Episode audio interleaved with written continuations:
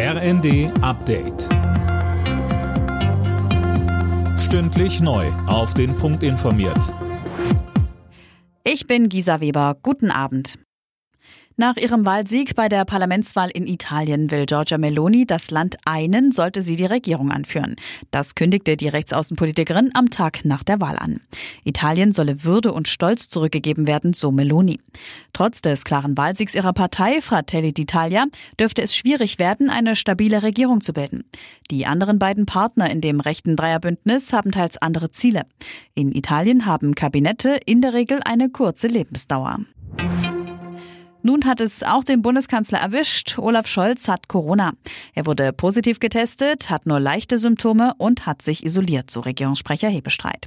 Seine öffentlichen Termine hat der Kanzler abgesagt. An der Ministerpräsidentenkonferenz beispielsweise wird er online teilnehmen. Scholz war von seiner zweitägigen Golfreise zuletzt zurückgekehrt und auch Innenministerin Faeser teilte mit, dass sie jetzt Corona hat. Der US-Whistleblower Snowden ist jetzt Russe. Präsident Putin hat ihm die Staatsbürgerschaft gewährt.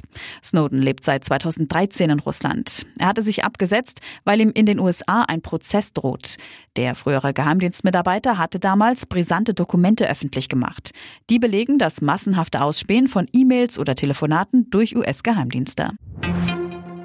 Und zum Fußball in der Nations League hat sich Deutschland 3 zu 3 von England getrennt. Zwischenzeitlich hatte die deutsche Nationalmannschaft im Londoner Wembley Stadion 2 zu 0 vorne gelegen. Bundestrainer Flick zeigte sich nach der Partie dennoch zufrieden. Er sagte bei RTL. War ein guter Test und äh, ich nehme viele positive Dinge mit, nehme natürlich aber auch ein paar negative Dinge mit, die, die wir einfach besser machen müssen. Alle Nachrichten auf rnd.de